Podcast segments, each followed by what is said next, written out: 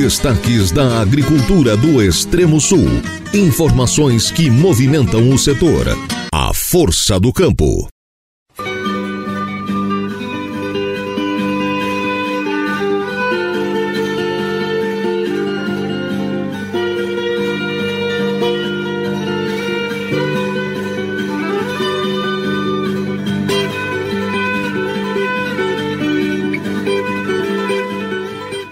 Chegamos a essa manhã de sexta-feira, hoje, o 19 de janeiro, ano da graça de 2024. Estamos iniciando agora a edição de número 14 do nosso programa A Força do Campo. Sim, senhor, sim, senhora, aqui pela programação da nossa Rádio Araranguá 95.5 FM. Segundo a previsão do tempo, hoje teremos mais um dia quente aqui na nossa região. Lembrando sempre que o programa Força do Campo tem o oferecimento da Coperja. Somos produtores cuidando de produtores. Bem, a nossa equipe já está a postos. Então vamos ao nosso ofício, que é o de informar.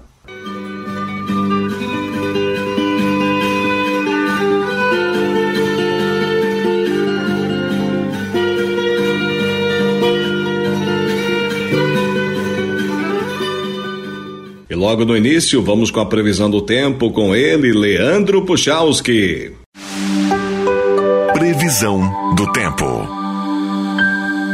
Durante esta sexta-feira, o calor, com temperaturas bem mais altas, retorna para o estado, pelo menos na maior parte das cidades. Estou te falando em algo entre 34 e 35 graus na maior parte dos municípios, picos de 36 a 38 graus, sobretudo no norte do estado. O sol aparece, pessoal, entre nuvens, especialmente na faixa sul, na região do litoral, na Grande Florianópolis, no Vale do Itajaí, onde a maior parte do dia tem temperaturas tempo seco, tem sol. Final da sexta, por causa desse calor mais forte, algumas rápidas pancadas de chuva, mas pouquíssimas áreas pegando poucas regiões, inclusive no norte do estado. Mas aonde acontece, devido ao calor, sempre atenção para trovoadas. Quem está mais em direção ao meio oeste ou oeste do estado, a sexta-feira intercala momentos de chuva com outros de aberturas de sol, mas a quantidade de municípios com instabilidades nessas duas áreas é maior. Com as informações do tempo, Leandro Puchalski. Previsão do tempo. O governador Jorginho Melo participou nesta quinta-feira, portanto, ontem, dia 18, da sexta abertura oficial da colheita do arroz em Massaranduba. O evento reuniu palestras, exposição de 40 empresas ligadas à agropecuária, além de 13 estações técnicas montadas no local, entre elas três da EPAGRE que oferecem informações para o produtor. Santa Catarina é o segundo maior produtor de arroz do Brasil e o campeão em produtividade. O estado deve produzir cerca de 1 milhão e 200 mil toneladas do grão na safra 2023-2024, com uma produtividade média de aproximadamente 8.500 quilos por hectare. Massaranduba está entre os 10 municípios com maior produção de arroz em Santa Catarina e ostenta o título de capital catarinense do arroz também é em Massaranduba a Festa Catarinense do Arroz, a FECA Arroz, que ocorre entre os dias 30 de abril e 5 de maio e está na sua 17 edição. O governador Jorginho Melo fala sobre a importância do produto para a economia catarinense e ressalta o empenho dos produtores. É um cultivo que destaca o estado de Santa Catarina. Somos o segundo maior produtor do Brasil, né? É uma, é uma produção que tem regularidade. Eu estou vindo aqui prestigiar né, a, Juriti, que eu tive já contatos com o nosso presidente da cooperativa, as nossas lideranças políticas aqui. É uma região que produz muito arroz. É a sexta, é a sexta início da colheita e que a colheita seja farta. A gente possa continuar representando quase 12, 14% da produção nacional, senador. Então é, é, é, o estado de Santa Catarina sempre foi assim. A gente é diversificado, se destaca regionalmente por produções que são asseguradas, não tem crise. Eu sempre digo, o estado de Santa Catarina é o último que entra numa crise o primeiro que sai. Pela qualidade da sua gente, pelo que produz, pelo que representa. Eu estou aqui com muita alegria, iniciar o ano de 2024 com o pé direito, superar todas as dificuldades. O ano passado, mesmo com as dificuldades de enchente, perca na, na agricultura, nós perdemos o ano passado mais de 3 bilhões na agricultura, com chuva, roças que foram varridas, produção que a gente teve a interrupção das safra, a replantio, enfim. Mas o Estado é um Estado resiliente, é por isso que a gente não se entrega. É, o exemplo que a gente consegue dar para o Brasil é de sempre estar firme, forte e atuando. Então, estamos firmes para enfrentar o 2024. Do arroz, nós vamos para a tilápia, que é uma das criações que pode devolver ao seu produtor uma grande margem de lucro. Vamos à matéria agora aqui no programa. Uh, os bichos aqui são grandes, cara. E isso é matriz? Uma matriz, é, ela é utilizável quantos anos? Quanto, vi, quanto tempo vive uma matriz? Do jeito que a gente está fazendo, nós temos matrizes aqui, eu estou aqui há 11 anos, já tem matriz que está aqui. Nossa, que grandona, cara. Olha a lapa de tilápia, bepecinho. Olha só, cara.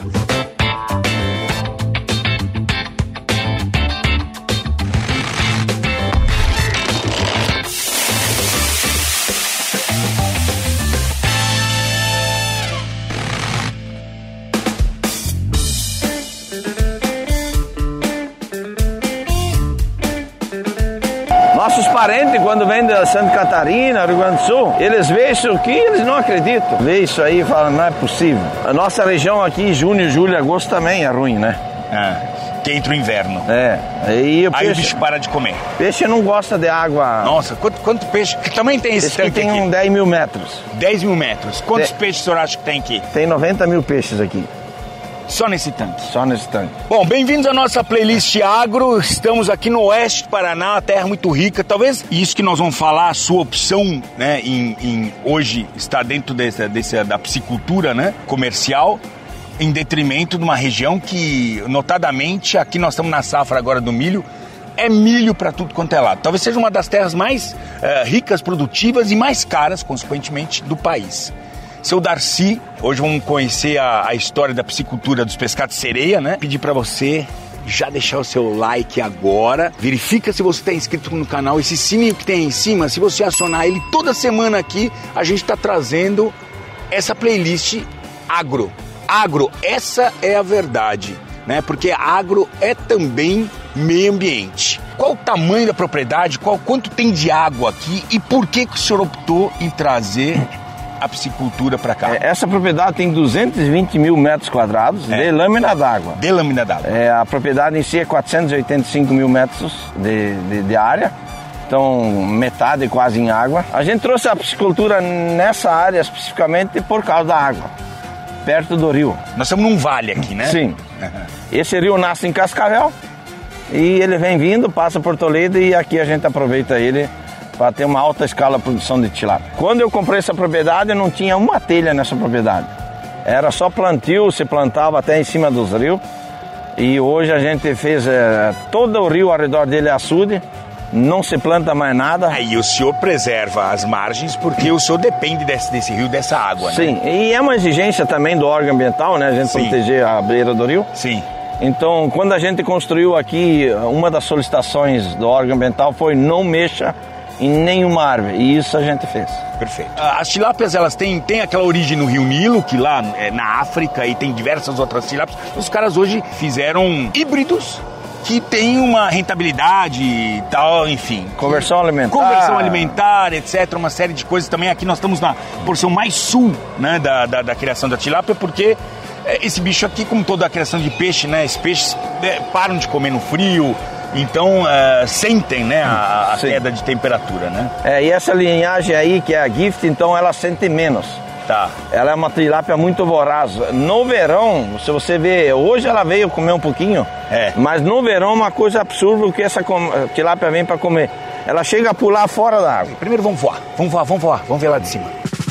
Esse é um ciclídeo, talvez o peixe mais hoje comercializado e criado no mundo. Nós estamos falando hoje de, de alimentação, né? Piscicultura comercial. Seu Darcy, esse aqui, ele tá no ponto de abate. Tá no ponto de abate. Esse aqui deve dar 1,2 kg mais ou menos, 1,3 kg.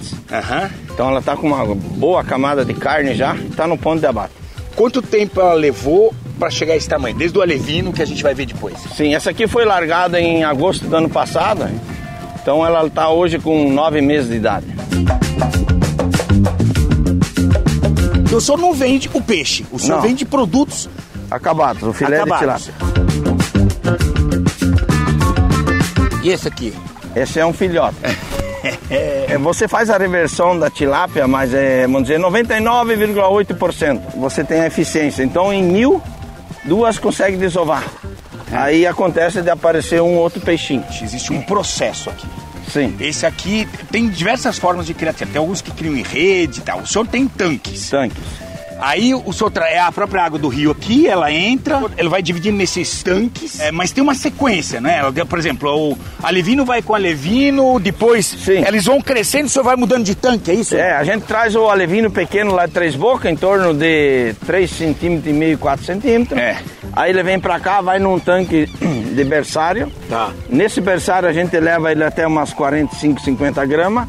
E daí desse berçário ele vai para açude de engorda. Tá, Como o senhor faz isso? O esgota o... Aí esgota o açude, daí pega com rede, com malha melhor, menor, para não ter perigo de, de, de- pegar o peixe e machucar as guelras. A gente pega daí o alumínio com uma malha bem pequenininha. Aí bota no- no- nos, no- nos caminhões com oxigênio para não, ele não sofrer nada e vem aqui e larga ele no açude de engorda. Aqui nós estamos no meio do processo, né? Porque tem o alevino, ele, ele, né, ele, ele produz os seus próprios alevinos, aí eles vêm pra cá, aí daqui engorda, cresce, engorda e depois vai pra indústria. Então o que nós vamos fazer o processo? Começamos aqui, mas a gente vai conhecer agora o passo 1, esse é o passo 2 e o 3 é a indústria. que Nós vamos conhecer também. É uma opção verde, sustentável, porque você mantém aqui o rio é a tua fonte, então você mantém as suas, as suas matas ciliares, você tem, você vê aqui toda a reserva legal em volta. Eu acho a aquicultura o negócio do futuro. Do futuro não, do presente. né? Até para outras opções, né? A gente hoje está discutindo em opções de proteína animal. Não dá para, né? A gente não vai aniquilar proteína animal, não tem como. Aqui, o espaço de terra para produzir, se estivesse produzindo boi, né? Produzir muito menos proteína, que é uma, é uma, é uma solução muito boa.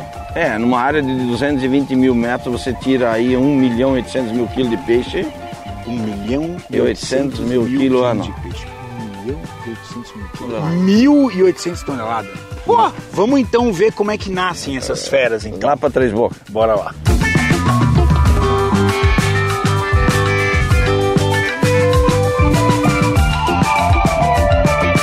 Por que, que é outra propriedade? Por que, que o senhor não faz lá? Por que faz aqui? Porque aqui tem tudo, tinha toda a estrutura, laboratório já, negócio de fazer a ração, daí a estrutura já dos tanquinhos, daí isso que já tinha quando eu comprei lá. Que eu já desfazia o alevino, então? Já, já Ah, o senhor começou fazendo alevino, então? Sim, eu comecei a engordar peixe, depois comecei, comprei o frigorífico, aí eu entrei no, com o laboratório de alumínio e depois daí começamos a comprar área para fazer a piscicultura, nós somos autossuficientes no frigorífico. Tudo peixe abatido é nosso. Nós temos 3 milhões e 500 mil tilápia na engorda direto. Então aqui, a- vamos dizer, a reprodução ela é toda natural mesmo. Natural. A tilápia vai lá, ela cava a fêmea, cava um buraquinho no fundo, põe os ovos, o macho lá, já pula em cima. A, a fêmea protege os. É, põe dentro da boca, Ah, né? boca, dentro da boca, os filhotinhos. Os filhotinhos, né? Daí ela larga a nuvem e daí eles co- coletam e levam para esses tanques aí. O que, que a gente vai ver primeiro? Vai ver o, Vamos ver ali os alevinos. os, os alevinos primeiro.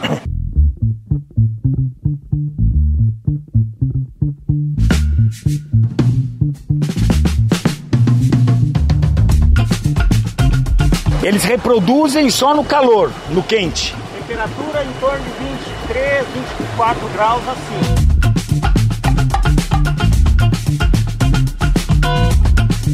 Tem quantos aqui? Aqui dentro está em torno de 13 mil.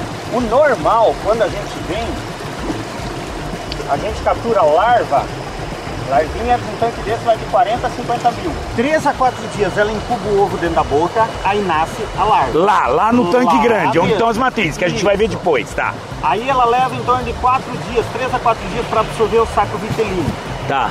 certo? A gente geralmente no terceiro dia, quarto dia, a gente, ela começa a soltar, já fica volumoso dentro da boca, ela começa a soltar, o peixe já tem, já vai nadando, a larvinha. Tá. A gente entra com uma rede mais fina que essa, aquela costelinha bem fininha, Mas aí sai tudo. Sai, eita, sai o grande já sai junto. Não. Não. A, a rede ela é de um metro, o grande passa por baixo ou salta por cima, a gente pega só a larvinha. Eles ficam bem na superfície? É. Na superfície e na beiradinha, que é o instinto Ah, na beiradinha. Isso, Você vem recolher, então, tá. isso. Só na beiradinha dos tanques a gente vai coletando, Com três dias. é, três dias E seguidos. vem pra cá. Aí vem pra cá. Aqui ela fica 30 dias comendo ração com hormônio masculinizante para fazer a reversão. E macho e fêmea na engorda é inviável, né? A gente então come o, o, o macho que a gente tá comendo. Fica Eu aqui entendi. 30 dias co- comendo ração com hormônio, classifica, padroniza e vai para os tanques de terra para fazer o juvenil, que é a recria, para depois passar para engorda.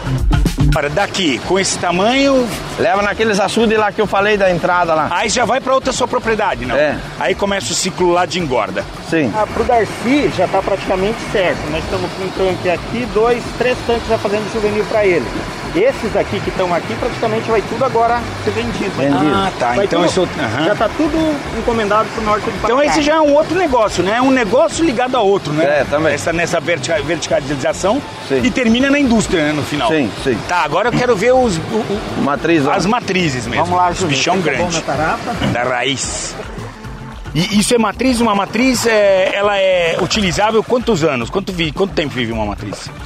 Do jeito que a gente está fazendo, nós temos matrizes aqui, eu tô aqui há 11 anos, já tem matriz vindo aqui. e elas Nossa! Que grandona, cara! Esse aqui é macho. São tudo macho. Geralmente em forma triangular e só tem um orifício na ponta, que é a uretra, onde é que ela elimina a urina. E aqui é o ânus, né? Sim. Enquanto a fêmea, ela ainda vai ter a cloaca. Aqui entre meio vai ter mais uma abertura. Geralmente ela é arredondada.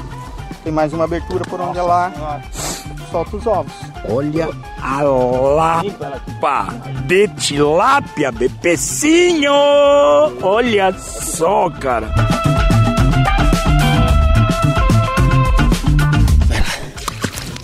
Porra! que bichão, cara! Essa é a menina. É, Essa aqui já é mais comprida. A fêmea cresce menos que o macho. menos. Cresce menos. E ó a papila. Ela é arredondada. Aqui é o ânus. A cloaca aqui, ó, bem nítido. E aqui na ponta tem a uretra. A gente aqui tá, tá, tá com um bicho que é, uma, é um híbrido, né? Ele não é aquilo original que veio da. Ou, não.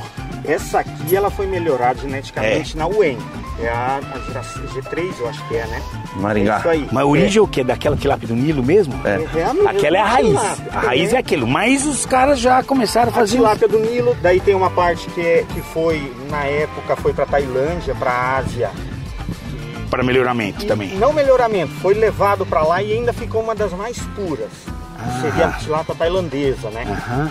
E daí várias linhagens por aí foram cruzamento, foram cruzando e chegou. Tá. A primeira tilápia que veio pro Brasil se chama nilótica. É. Nilótica, Ela sim. veio é. direto do Nilo. Do Nilo, é. Depois veio daí um cruzamento que fizeram a tailandesa. E por último a Gift, que é a mais. Essa aqui que é a mais utilizada. E aí a gente agora vai para a última fase, porque é onde o senhor agrega valor, né? Sim. É ali onde agrega valor mesmo.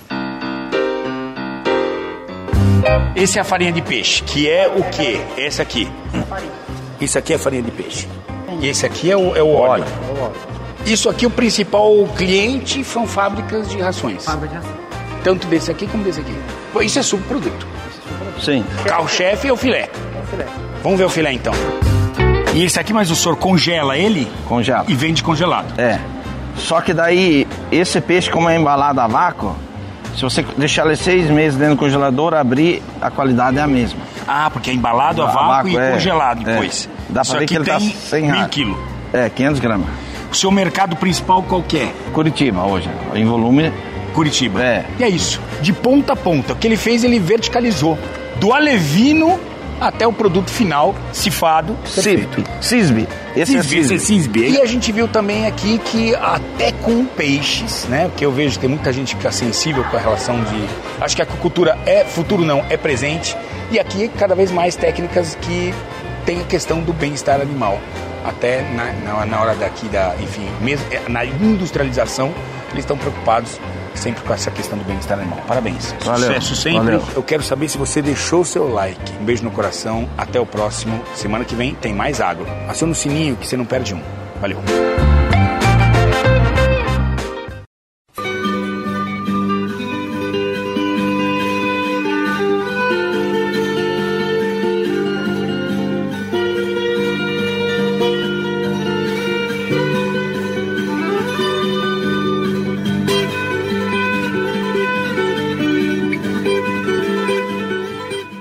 Estamos de volta com o nosso programa Força do Campo, sempre com o oferecimento da Copérgia. Somos produtores cuidando de produtores. O Centro de Informação e Assistência Toxicológica de Santa Catarina, o CIATOX SC, divulgou o terceiro boletim epidemiológico que aborda a série histórica de 2014 a 2022 dos acidentes envolvendo plantas e fungos. O centro é uma unidade pública da Secretaria de Estado da Saúde, referência em toxicologia clínica para toda Santa Catarina.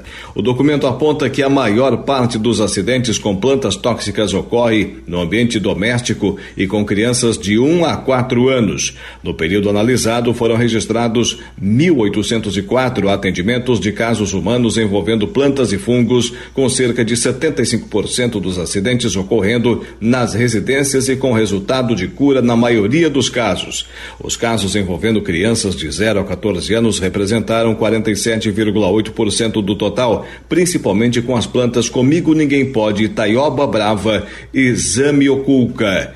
A coordenadora de comunicação do Ciatox SC, a professora de toxicologia da UFSC, Camila Marchione, explica que a ideia do boletim é dar publicidade aos casos e detalha como acontecem os acidentes. O terceiro boletim epidemiológico divulgado pelo Centro de Informação e Assistência Toxicológica de Santa Catarina, o CIATOX, tem como objetivo divulgar os principais casos de acidentes envolvendo plantas tóxicas e fungos. Os dados mostrados nesse boletim é, são dados de 2014 a 2022, indicando que nesse período houveram 1.804 registros de intoxicação envolvendo plantas e fungos. Esses acidentes ocorrem majoritariamente em crianças na faixa etária de 1 a 4 anos de idade. E o que o Ciatox quer alertar a população em geral e os profissionais da saúde é que esses acidentes ocorrem majoritariamente em casa, ou seja, com plantas que estão disponíveis nas nossas residências. As plantas envolvidas são diversas. Podemos destacar, por exemplo, a planta Comigo Ninguém Pode, uma planta comum encontrada nas casas. Além delas, temos caso do avelós, alguns cogumelos, espada de São Jorge, entre outras tantas plantas tóxicas que podem estar envolvidos em casos de intoxicação. Esse boletim também tem como objetivo mostrar as principais medidas de prevenção e o que fazer em casos de acidente com essas plantas. Nós recomendamos que você leia esse material no nosso site. E o mais importante, conheça as plantas que você tem em casa.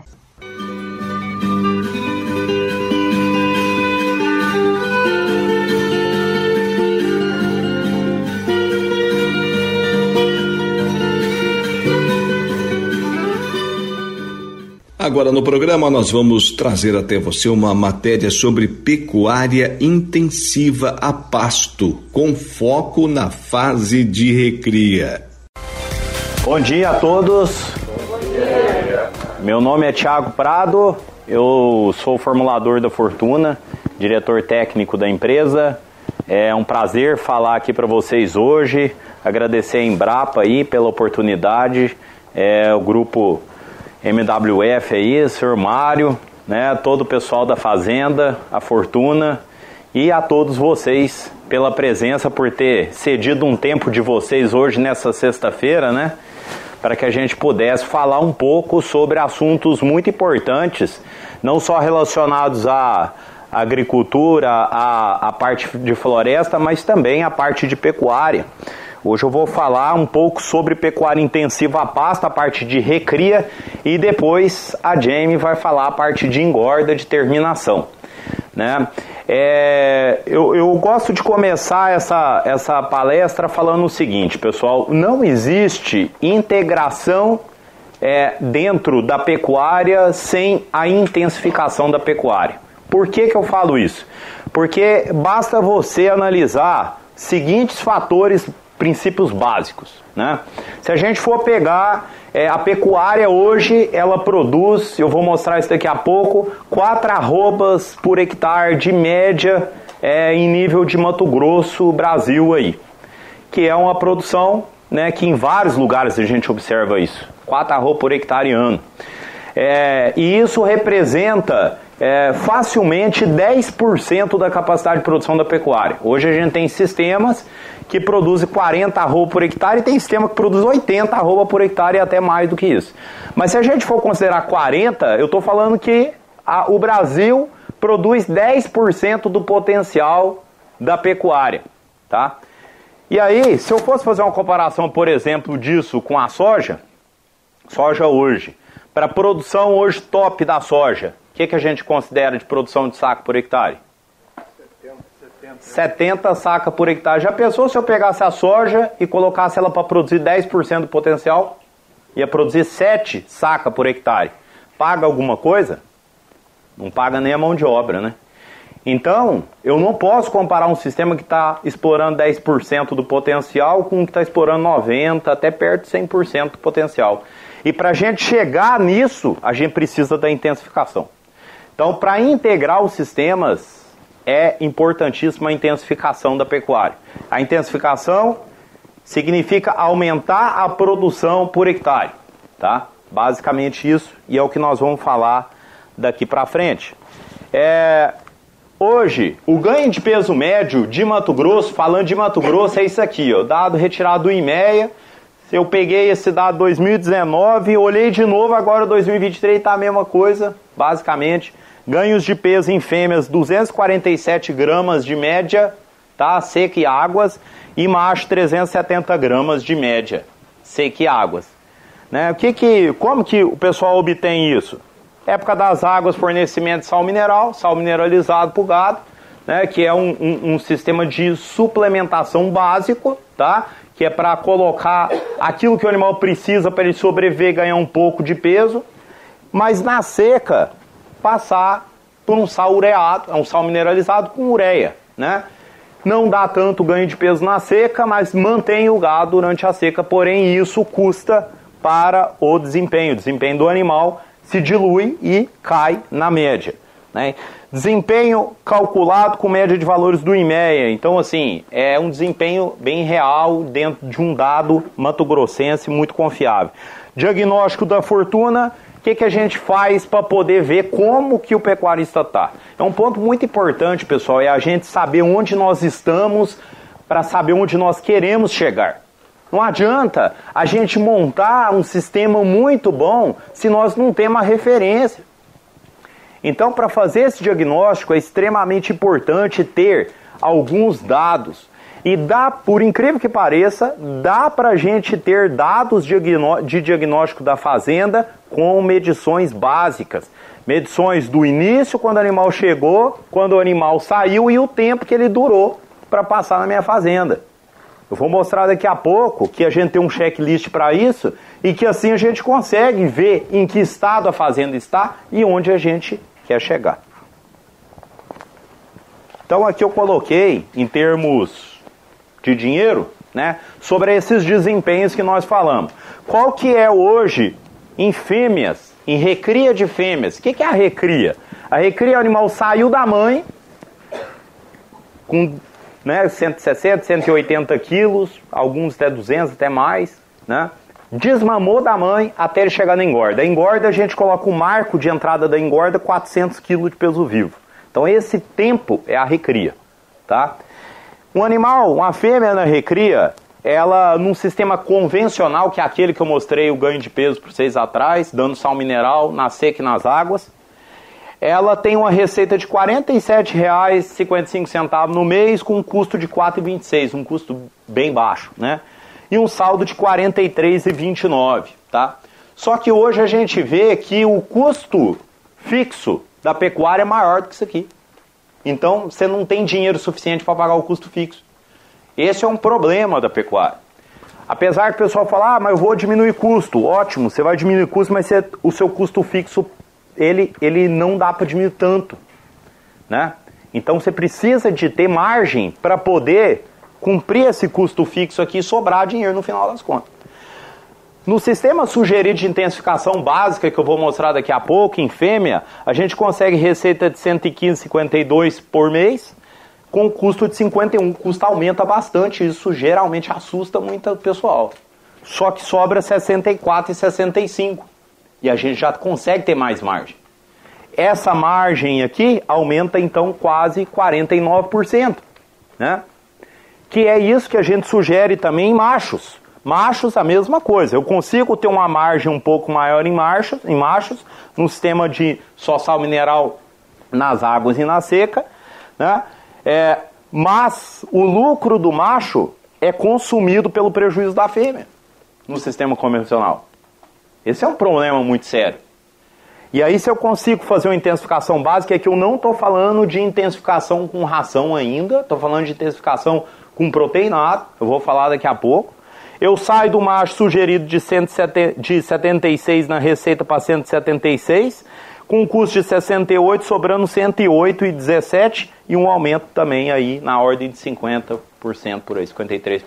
Então eu começo a ganhar mais margem para trabalhar. É isso que a gente busca dentro da intensificação. E aqui eu trouxe um sistema de evolução de ganho de peso que, é, que foi medido em, cliente no, em um cliente nosso de Terra Nova. Essa fazenda, inclusive, é, ela é em Guarita, é uma outra fazenda deles. Né? Um sistema que produziu 830 gramas dia.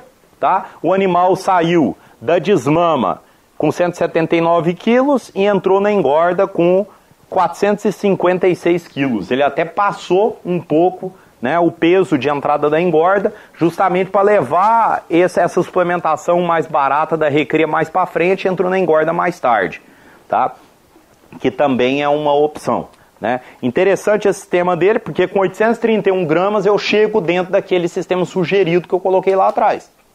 Tá? E aqui é um fornecimento de proteinado no início, eu vou falar daqui a pouco, e depois a ração de 0,5% do peso vivo. Então vamos colocar aqui mais para frente. Então, esse sistema de, de diagnóstico que a gente sugere, ele simplesmente é para eu pegar os principais índices da fazenda, né? E fazer a situação atual que a fazenda está e desenhar onde que eu quero chegar. É basicamente isso. Né? Então, esse é o primeiro trabalho que a gente sugere sempre que a gente vai começar um sistema ou de intensificação ou de não intensificação também. Por quê? Para a gente traçar os objetivos e o caminho para alcançar esse objetivo. Uma das ferramentas que a gente tem usado para poder fazer isso é tratar melhor o animal na desmama. Por quê? Porque a desmama é a fase mais estressante do animal. É a fase que nos primeiros 30, 60 dias, se você cuidar do animal com sal mineral, ele vai perder peso. Ele perde peso. Porque o estresse é tão grande que o animal, se você não fizer nada, se você der só sal mineral para ele, a condição de imunidade dele é baixa e de estresse é baixa, ele não consegue converter em ganho de peso. E aí ele dá perda de peso nos primeiros 30 dias e muitas vezes até os primeiros 60 dias também. Então a gente sugere fazer uma estratégia para quê?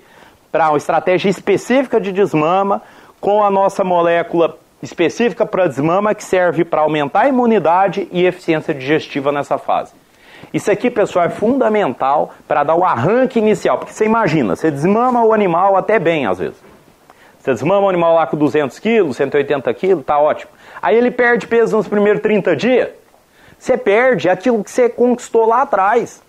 É um problema sério isso. Atrasa a recria inteira, é negativo. Isso é um problema. Então essa estratégia é para sair dessa inércia, para sair desse sistema que você fica atrasando o desenvolvimento do animal. É fundamental para a gente alcançar resultados. Então, são resultados foram comprovados em pesquisa. Nós estamos é, em experimento aqui na Gamada é, esse ano, né? Dentro desse, desse protocolo de desmama aqui, um experimento muito interessante. Depois, quem quiser saber mais detalhes sobre ele, basicamente nós estamos te testando duas quantidades de trato para seca, porque esse produto também é preparado para a época da seca, e dois sistemas de fornecimento, né? um com frequência diária e outro com frequência mais espaçada. E outra coisa importante, pessoal, quando a gente começa a monitorar o ganho de peso com mais frequência, ou seja, pesar os animais, não, pesar os animais com uma frequência maior, não, não quer dizer que tem que pesar todo mês, mas você pesar os animais, pelo menos no início e no fim, ou no início, no meio e no fim, você consegue achar o problema antes que ele te dá prejuízo. Esse é, esse é o fundamental de fazer a pesagem, é descobrir o problema antes.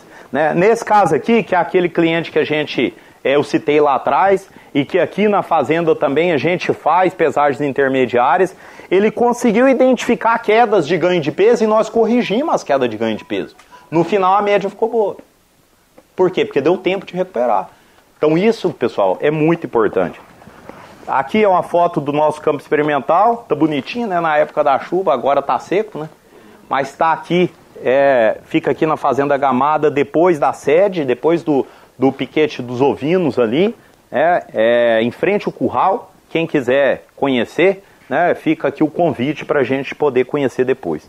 Tá? Mas o sistema consiste em, consiste em, de, em 16 piquetes com o mesmo tamanho, mesma forrageira. Então a gente tem total condição, em conjunto com a UFMT, com a Embrapa, né, a gente é, faz pesquisas aqui é, quase todo ano. Te, teve ano que não deu para fazer, esse ano nós estamos fazendo e a gente quer fazer todo ano para poder conseguir resultados cada vez mais e de melhor qualidade.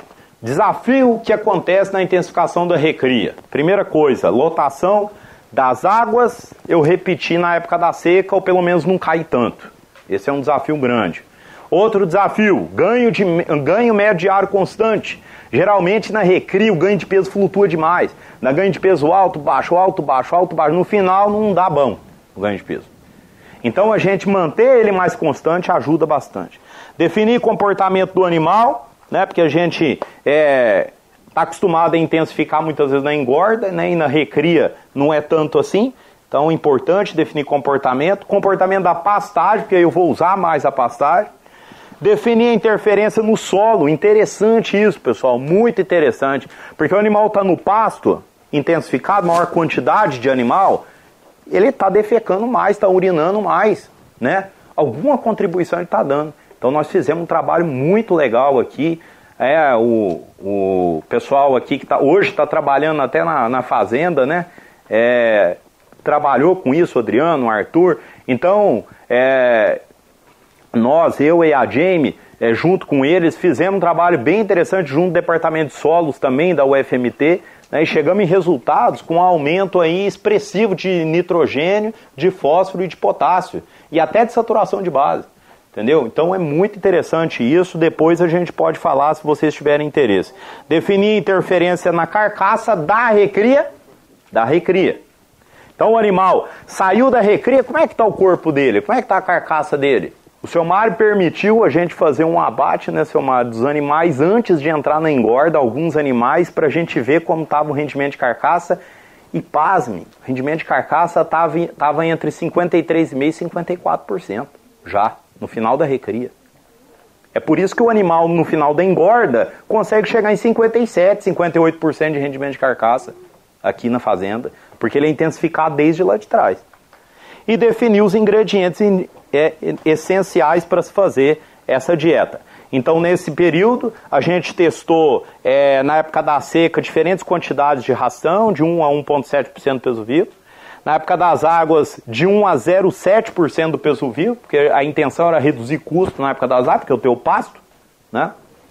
É, fazer uma transição bem medida, bem feita, né, que foi bem interessante, o, o, ganho de peso não desacelerou, imunidade e baixa quantidade de diarreia, com pesagens em jejum a cada é, é, em jejum de 14 horas. Essas pesagens eram feitas pesagens intermediárias, É, e agora a gente até está trabalhando também com algumas pesagens intermediárias para poder continuar medindo melhor qualidade.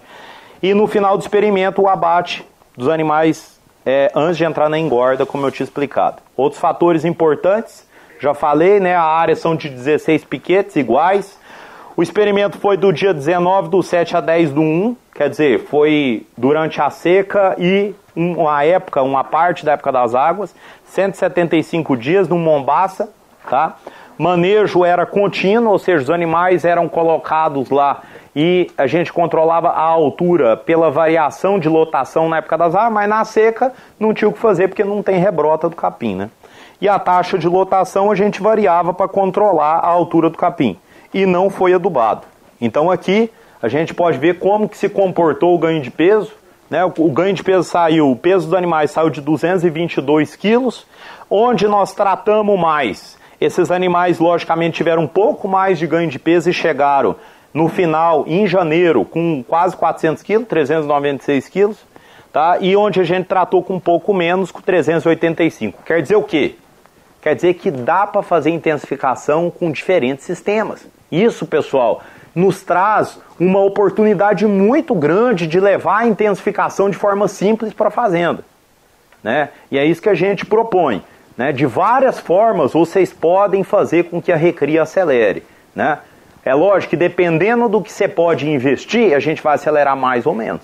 Uma outra coisa interessante nos resultados, ah, o ganho de peso na, é, nos resultados para chegar naqueles pesos lá foi em média aí de, de próximo de 1 kg por dia. Na época da seca ele ganhou um pouco mais, tá? Porque o trato era maior, ganhou 1 kg por dia. Na época das águas foi a média de 900 gramas, 950 gramas, ganhou um pouquinho menos, mas a gente conseguiu ter uma média bem constante de ganho de peso para chegar naqueles pesos lá. E um outro ponto importante também é que a produção de arroba por hectare foi muito boa. Né? A gente conseguiu produzir aí na época das secas é, 8 arroba por hectare só na época da seca, tá? E no sistema que tratou mais 16 arroba por hectare só na época da seca. Então, assim, isso aqui contribui muito para a produção alta né, pelos animais. Tanto no sistema de 0,7% peso vivo quanto no sistema de 1% peso vivo na época das águas, a gente conseguiu produção aí próxima de 12, 14 arroba por hectare, que somado com essa daqui de cima, né? Foi uma produção aí dentro desse sistema de 175 dias de, 20, de 30 arroba por hectare, basicamente. Só em 175 dias, na recria. Tá? Ou seja, né? excelente. Pra vocês terem ideia, então, na, só em sal mineral a gente consegue aí é, produções bem baixas, né? 0,3 arroba por hectare, 1, 1,6 arroba por hectare nesse mesmo período aqui. Então, é, são produções baixas e que nesse sistema a gente consegue vencer esse desafio. E é viável fazer isso? É viável? Se a gente fizer o sistema dentro daquilo que foi protocolado, é viável sim. Eu fechei aqui, né, dentro, a gente tem essa planilha que acompanha caso a caso, é justamente para a gente poder ver a viabilidade de cada sistema em cada fazenda, e aí os meninos, né, a equipe técnica e a equipe técnica comercial da Fortuna estão mais do que preparados para fazer isso junto com vocês. Eu faço o convite para que vocês chamem a Fortuna para poder fazer isso junto em cada uma das fazendas.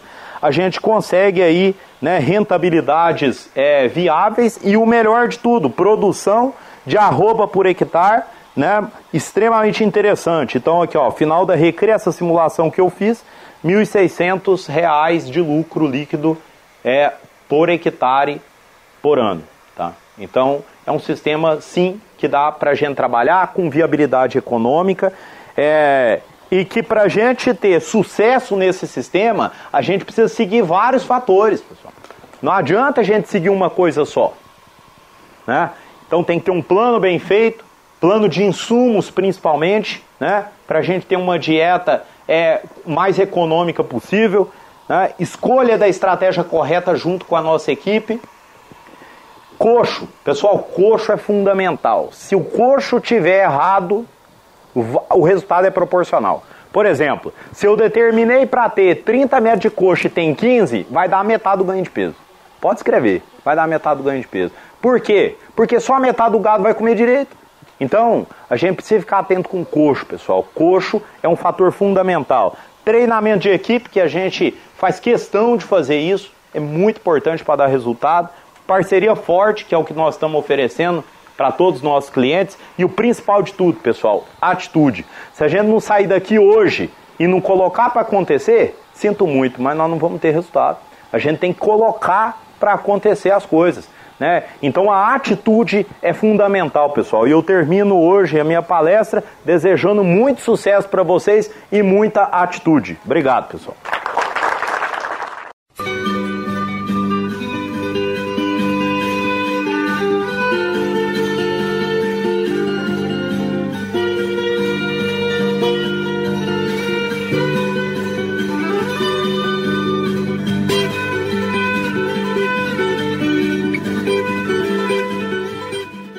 Volta com o nosso programa A Força do Campo, sempre com o oferecimento da Copérgia. Somos produtores cuidando de produtores.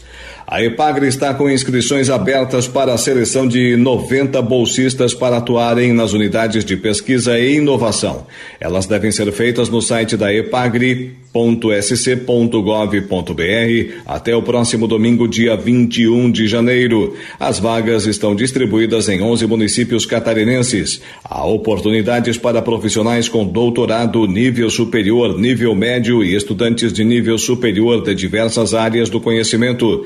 Elas estão distribuídas nas cidades de Florianópolis, Itajaí, Uruçanga, São Joaquim, Lages, Campos Novos, Ituporanga, Videira, Caçador, Canoinhas e Chapecó. A ideia é apoiar os projetos de pesquisa científica tecnológica, de gestão da pesquisa e da inovação, como explica o presidente da EPAGRE, Dirceu Leite com o objetivo de aportar capital intelectual para apoiar os projetos de pesquisa científica, pesquisa tecnológica, de gestão da pesquisa e de inovação tecnológica, a EPAGRE, a nossa empresa de pesquisa agropecuária e extensão rural de Santa Catarina, está selecionando 90 bolsistas para atuarem em suas unidades de pesquisa e inovação. São 90 vagas distribuídas em 14 unidades da EPAGRE, localizadas em 11 municípios catarinenses. As vagas estão abertas e vão até o dia 21 de janeiro. Temos vagas para profissionais com doutorado, nível superior, profissionais de nível médio e estudantes de nível superior. As vagas são distribuídas em vários municípios do estado. As atividades vão ser exercidas de forma presencial, com carga horária de 30 horas semanais. Os valores da bolsa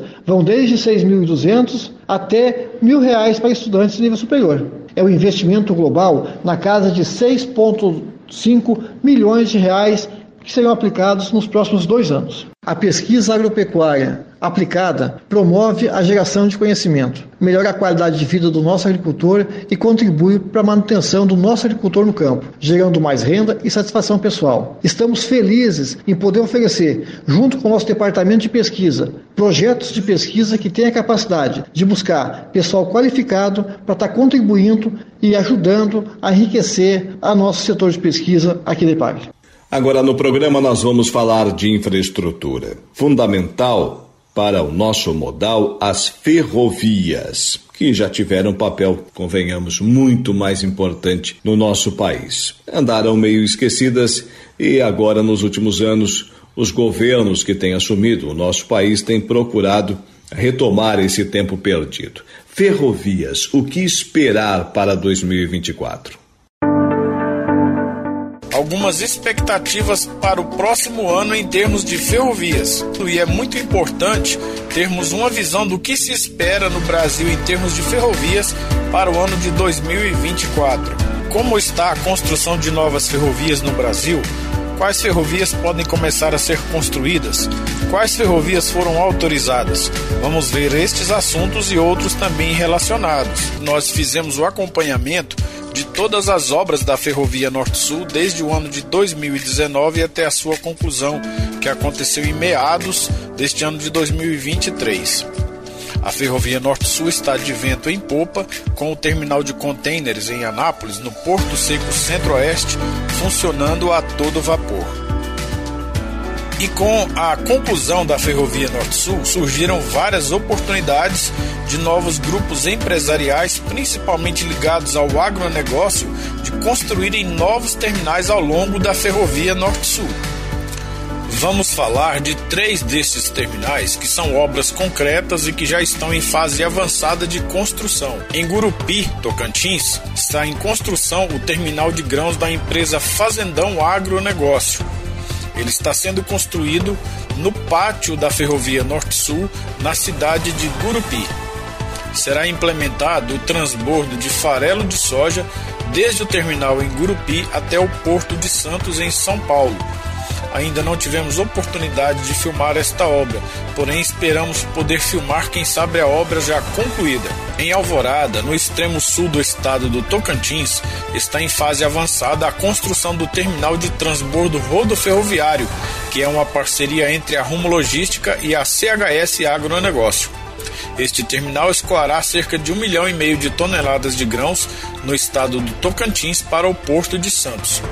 O projeto da Rumo e da CHS contempla a transformação do armazém de transbordo rodoviário, com capacidade de 75 mil toneladas de grãos, em um terminal de transbordo rodoferroviário. Para isto, está sendo construída uma tulha de carregamento, onde será feito o carregamento de grãos nos trens. Em Porangatu, no extremo norte do estado de Goiás, está em construção o terminal de transbordo rodoferroviário, que é uma parceria da Rumo Logística e a empresa Olfar. O grupo Olfar está com as obras de instalação da planta de processamento de soja, que terá uma capacidade total de esmagamento de 4 mil toneladas de grãos por dia. O projeto completo é composto por silos de armazenagem de grãos, unidade de extração de óleo de soja, armazéns para farelo de soja, entre outros elementos necessários para o processo produtivo. O projeto está em execução em um terreno de 37 hectares, localizado ao lado da usina de biodiesel do grupo. O prazo previsto para a conclusão das obras é em fevereiro de 2024. O terminal de acesso à ferrovia Norte-Sul para transbordo de grãos terá a capacidade de carga e descarga de mil toneladas por hora. O terminal é fruto de uma parceria entre a Alfar e a concessionária Rumo Logística e tem como objetivo viabilizar o escoamento de grãos de toda a região norte de Goiás e sul de Tocantins, com destino ao Porto de Santos, em São Paulo. Além destes três terminais na ferrovia Norte-Sul, possivelmente teremos novos terminais sendo construídos nos próximos anos. Além dos terminais de grãos, teremos terminais de minério e tão logo tenhamos mais informações. Falando ainda da ferrovia Norte-Sul no tramo norte, que vai de Porto Nacional até São Luís, no Maranhão. Neste trecho, que é concessão da empresa VLI, o fluxo de transporte de grãos tem aumentado consideravelmente. A empresa tem feito encomendas de novos materiais rodantes a fim de incrementar os já existentes e permitir que o transporte de cargas aumente conforme a demanda vem aumentando.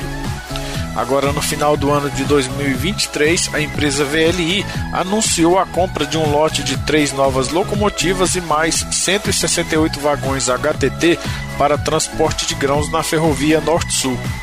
Isto mostra que o tráfego de trens do tramo norte da Ferrovia Norte-Sul está crescendo a cada ano.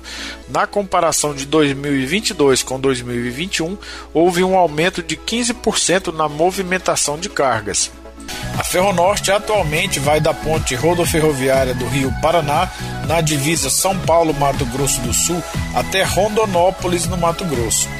A extensão desta ferrovia, que terá mais de 700 quilômetros de trilhos construídos, vai de Rondonópolis até Lucas no Rio Verde, no Mato Grosso, e está em fase avançada de obras. É uma obra que abrangerá uma enorme área produtora mais ao centro-norte do Mato Grosso, permitindo o escoamento de grande parte da safra brasileira através da ferrovia. E também foi autorizada a construção de pelo menos dois trechos de ferrovias da empresa Petrocity.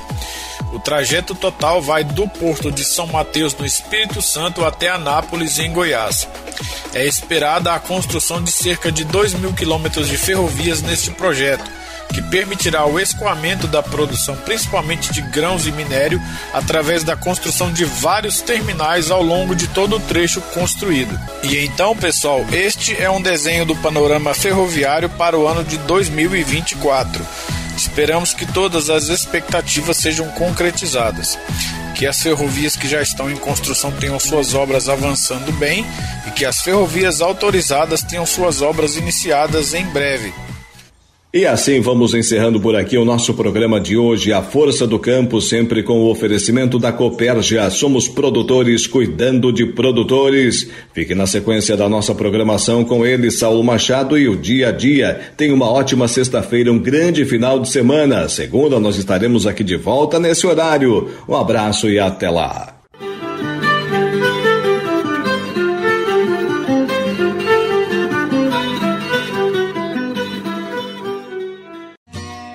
A Força do Campo, de segunda a sexta, às seis horas da manhã.